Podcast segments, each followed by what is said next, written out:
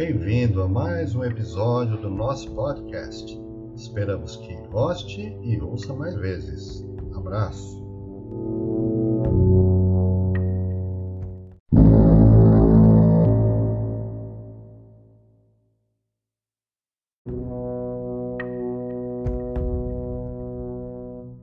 Hoje nós vamos homenagear Inácio de Antioquia, conhecido na Igreja Católica como Santo Inácio de Antioquia. Né? Uh, nós utilizamos aqui dados da Federação Espírita do Paraná, uh, uma palestra pública de Edivaldo Pereira Franco, também um livro ditado pelo espírito Amélia Rodrigues, por uh, Edivaldo Franco, chamado Trigo de Deus, e uh, informações de Rogério Coelho, O Holocausto Maior, na revista Reformador, de 2001, março de 2001. Também temos um site internacional, newadvantage.org, e temos a editora Paulus, www.paulus.com.br. E também Um Santo para Cada Dia, um livro de Mário Giovannini, é, desculpe, Mário Sgarbossa e Luigi Giovannini. É, são dois autores e também aí tiramos informações. Muito bom. Inácio de Antioquia tem uma frase muito interessante que é bem conhecida, porque ele vai dizer assim: Sou trigo de Deus, e serei moído pelos dentes das feras, para que me apresente como trigo puro de Cristo. Essa é uma frase muito é, conhecida dele, em que ele escreve em uma de suas epístolas, ele também escreveu epístolas, e é, coloca ali na figura de ele ser um trigo de Deus. Por isso, inclusive, o título do livro, psicografado por Divaldo Franco. Nós vamos iniciar falando sobre o seu nome, Inácio, no latim Ignácius. Então, seu nome vem do latim ignis, que quer dizer fogo, e natus, que vai, vai dar uma, uma, uma flexão né, para nácios, nascido, aquele que é nascido do fogo, Ignácios ou Inácio, né, o que nasceu do fogo. Ele também é cognominado Teóforos. Teóforos quer dizer carregado por Deus. Inácio nasceu na Síria por volta do ano 50 depois de Cristo e desencarnado em Roma entre os anos 98 e 117. Nascido do fogo, corresponde muito bem à sua personalidade ardente, eloquente, apaixonado por Cristo e pelo forte desejo de imitar seu mestre. Então, corresponde ao nome, né? a característica dele como pessoa, sua personalidade era muito ativa, muito apaixonado, muito eloquente e uh, fazia então uma, faz muita correlação em relação ao seu nome, nascido do fogo. A metrópole da Síria, que é Antioquia, terceira em ordem de grandeza do vasto Império Romano, teve como primeiro bispo o próprio apóstolo Pedro. Pedro, Simão Pedro, foi primeiro apóstolo da igreja lá em Antioquia, que se formava naquela época, lembrando que igreja é assembleia. Quando a gente fala em igreja, é importante falar, porque a gente tem a imagem da igreja hoje né, o prédio, aquelas coisas todas. Não. A igreja quer dizer assembleia, vem de eclésia, do grego. Então, ela, toda a assembleia era uma eclésia, portanto, uma igreja, porque se denominou assim. Né? Então, ele estava ali na metrópole de Antioquia, né? e lá nessa igreja, nessa assembleia, nesse conjunto de cristãos que ali surgiu, Pedro foi o primeiro uh, apóstolo, primeiro que eles chamam de bispo né, na Igreja Católica. Então ele foi o primeiro representante da igreja lá na cidade. E depois, sucedendo a Pedro, vem Evódio, ou também conhecido por Eusébio, e em seguida Inácio, o Teófilo, como ele gostava de ser chamado, porque significa carregado por Deus. É... Inácio foi educado por João Evangelista. Vamos lembrar que João Evangelista ele sai de Jerusalém após a crucificação de Jesus, vai para Éfeso, né? ele vai morar em Éfeso. Depois ele retorna e leva Maria para morar com ele lá. Né? Então, nesse momento, ele encontra Inácio, um menino de oito anos aproximadamente, que estava perdido, estava solto, órfão, e ele vai então vai ser recolhido por João Evangelista e vai morar na mesma casa em que ele conviveu com Maria e João. E portanto, é, esta pequena casa em Éfeso era construída num terreno que João havia é, ganho né, de um dos uh, políticos da cidade, um dos uh, líderes da cidade, né, um dos líderes políticos lá de Antioquia, de Éfeso, desculpe. E ele efetivamente ali construiu aquela casinha e morava com a com Maria ali e o próprio Inácio. E era considerado como se fosse um filho, então ele educou e ele contava uh, todas as histórias, todos os ensinamentos. Foi ali que o pequeno cresceu, então, sob essa ternura e o carinho de Maria, enquanto João lhe cultivou caráter nos ensinos cristãos. Veja, um espírito já naturalmente preparado e com uma missão. Veio cair onde? Numa casa onde poderia ali assimilar os conhecimentos que Jesus havia trazido. Já adulto, propagador entusiasta da Boa Nova, então ele passa a fazer pregações diversas em várias cidades, caminha e vai ao longo da sua vida. E como bispo ou representante da igreja de Antioquia, ele vai uh, ser muito conhecido e nesse momento, então, Inácio de Antioquia foi preso por ordem do imperador Trajano, imperador romano Trajano, e condenado a ser lançado aos leões no Coliseu, em Roma, pois as autoridades romanas, diante da sua da, da, do impacto que ele tinha, né, da ascendência que ele tinha sobre o povo, então eles queriam que ele fosse um exemplo para que desencorajassem ali as adesões ao cristianismo.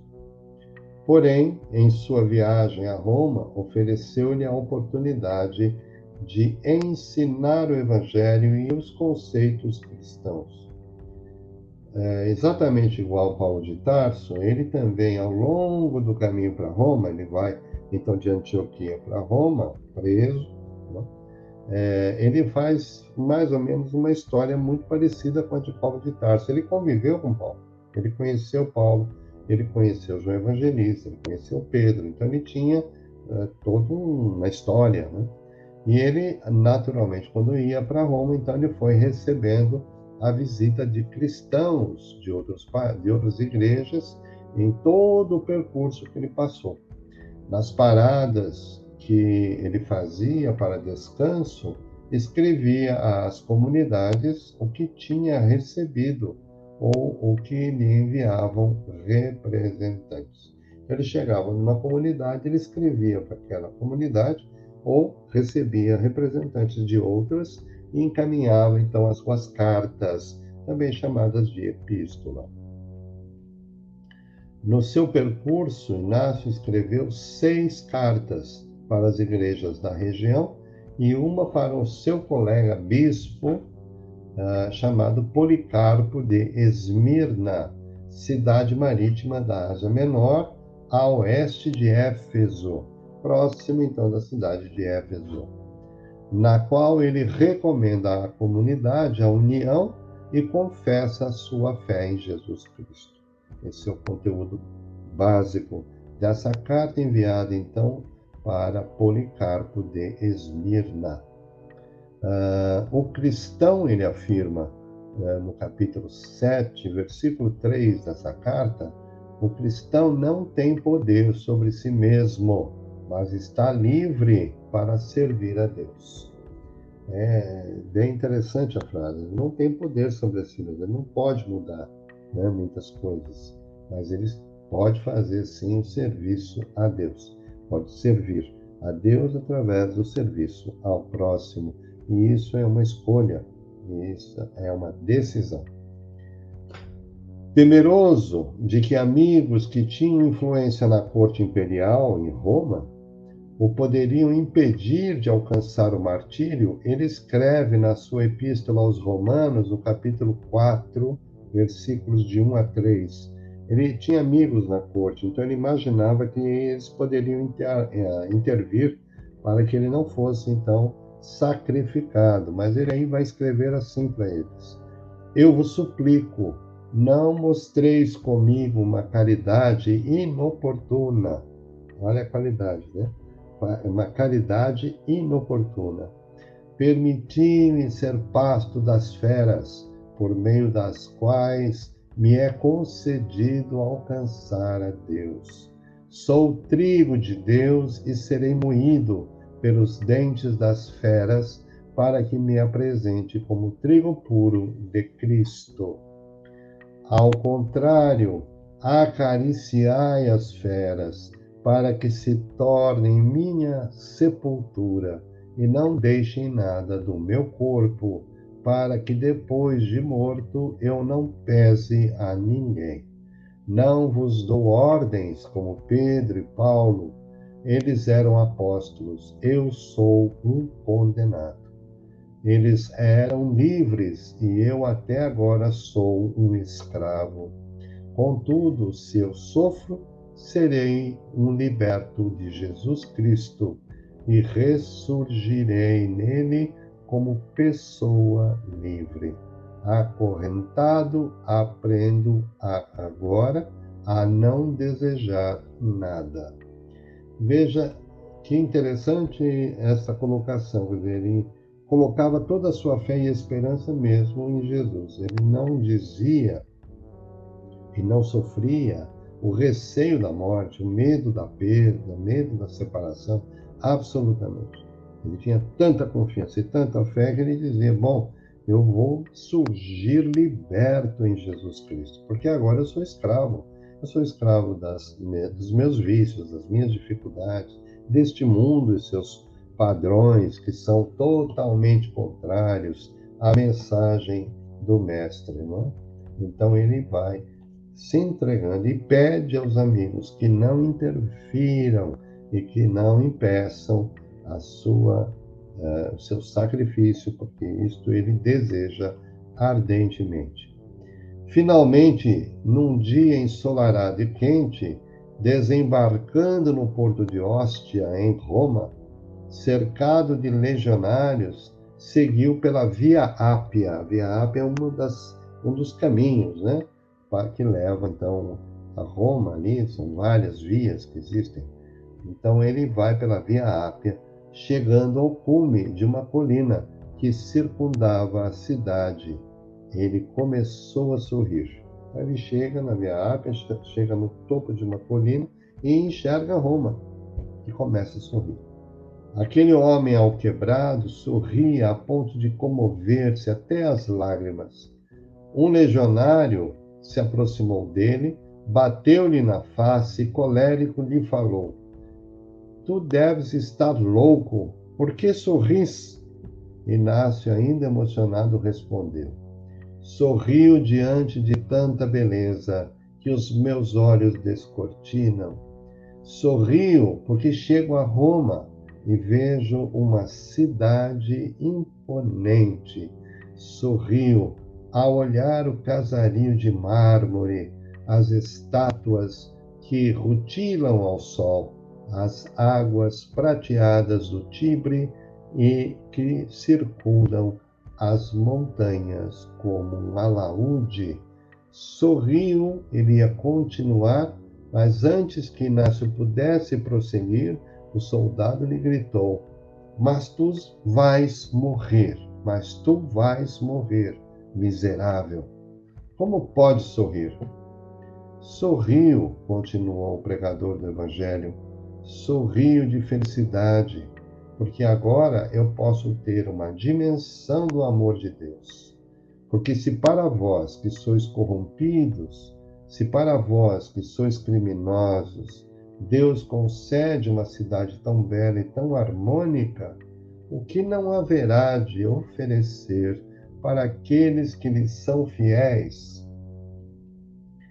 E é, aqui eu vou fazer uma interrupção para mostrar essa ideia né, de Inácio de Antioquia, em que ele diz: Mas veja, nós estamos enxergando tantas maravilhas oferecidas ao mundo com tantos vícios e erros, com tanta maldade, crime, mesmo assim Deus oferece tantas coisas boas, o que não vai oferecer para aqueles que lhe são fiéis? A sua fé realmente aí se agigantou. E ele continua: sorrio de felicidade antecipadamente e desejo que o sofrimento que me apontas venha logo a fim de que me leve. E, imediatamente ele foi então colocado em um subterrâneo, onde ele encontrou alguns amigos de fé. Ali ele se recordou de Jesus e por várias horas falou-lhes a respeito das bem-aventuranças do reino de Deus. Na arena, os cristãos foram lançados e os animais, de forma rápida, despedaçaram aqueles corpos frágeis de anciãos, homens, mulheres e crianças, que não se intimidavam diante da morte. Nós sabemos que os cristãos, aqueles valorosos cristãos que eram realmente ah, sacrificados no início da era cristã, eles iam com coragem e com muita fé naturalmente muito preparados e suportados pela espiritualidade, e enfrentavam as feras e outras barbaridades que nós inventávamos e executávamos para perseguir esses companheiros da nova, eh, da boa nova. Então, eh, eles não se intimidavam diante da morte. Contudo, com uma forte e uma forma estranha, é, um sentimento estranho, algo que ali o envolvia, Inácio se encontrava entre eles, não foi tocado por animal nenhum. Esperava que uma patada no tórax lhe despedaçasse os ossos e os músculos. No entanto, nenhuma fera lhe arrebentou o corpo.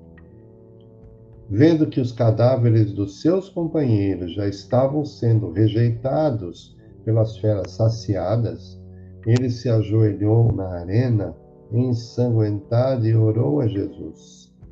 Por quê? Por que fui poupado? Por que não tive a honra de morrer? Então, um ser espiritual se lhe apresentou a visão psíquica, ele respondeu: Inácio, morrer é muito fácil. Perder o corpo numa só vez é um testemunho pequeno para ti. Tu que amas tanto Jesus, mereces algo mais penoso. Tu viverás, viverás entre pessoas que não te compreendem, que desconfiarão de ti Estar firme no ideal, Inácio, no momento das dificuldades, este é o sacrifício maior. O Mestre deseja que vivas para que a sua mensagem saia da tua boca e experimentes a perseguição continuada sem desanimar. A morte na arena é uma morte muito rápida para os que são bons e fiéis. É uma coisa muito linda, né? muito, muito tocante, porque ele está dizendo aqui que efetivamente ele tinha muito mais coisas a fazer. E enfrentar muitas vezes aquele testemunho diário diante daqueles que não nos aceitam, não nos entendem e muitas vezes nos rejeitam.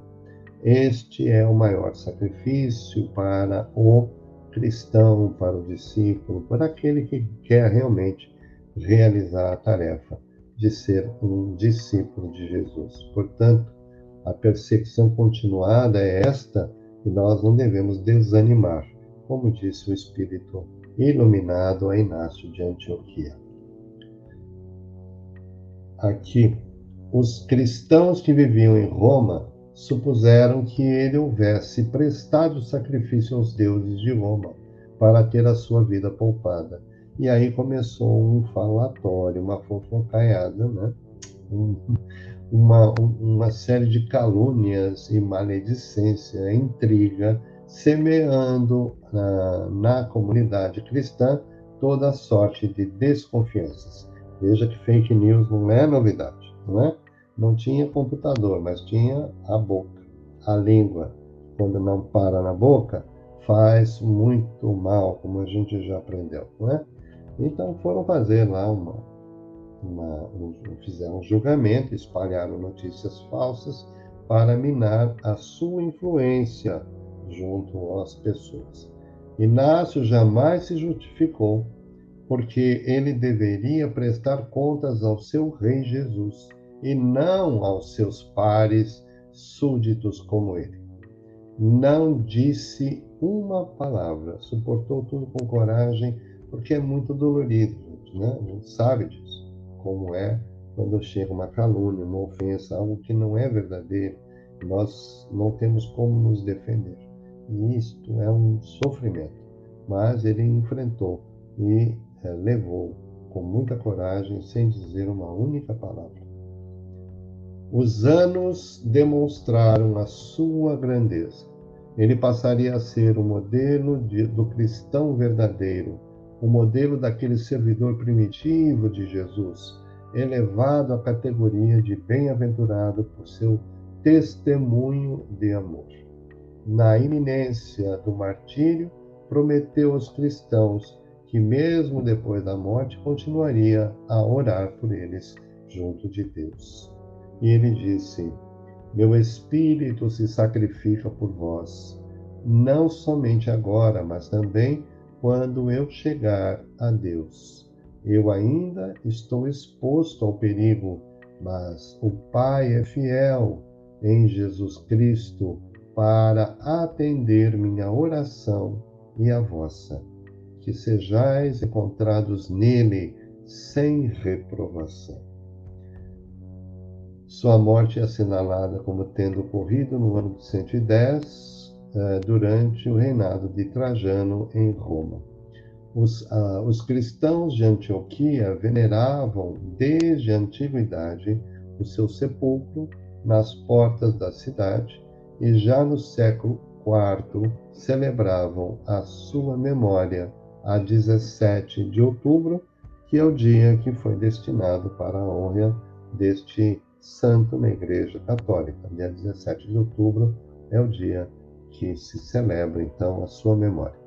As suas palavras inflamadas de amor a Cristo e a Igreja, a Assembleia de Antioquia, ficaram na lembrança de todas, todas as gerações futuras, porque ele ficou como um modelo, aquele que seguiu o caminho que Jesus trilhou, aquele que seguiu o exemplo, aquele que se dedicou, que se esforçou e que se manteve firme, sem é, perder nenhum momento a fé, a esperança e a coragem, caminhando para a verdadeira realização, né?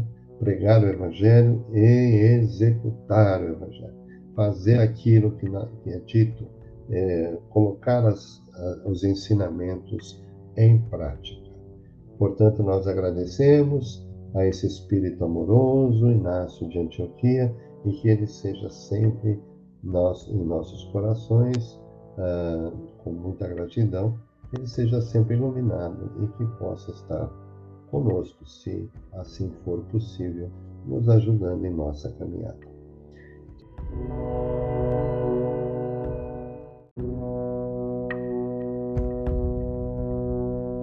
Obrigado por nos ter acompanhado até aqui. Ajude-nos compartilhando os nossos links em suas redes sociais. Até o nosso próximo encontro. Um abraço.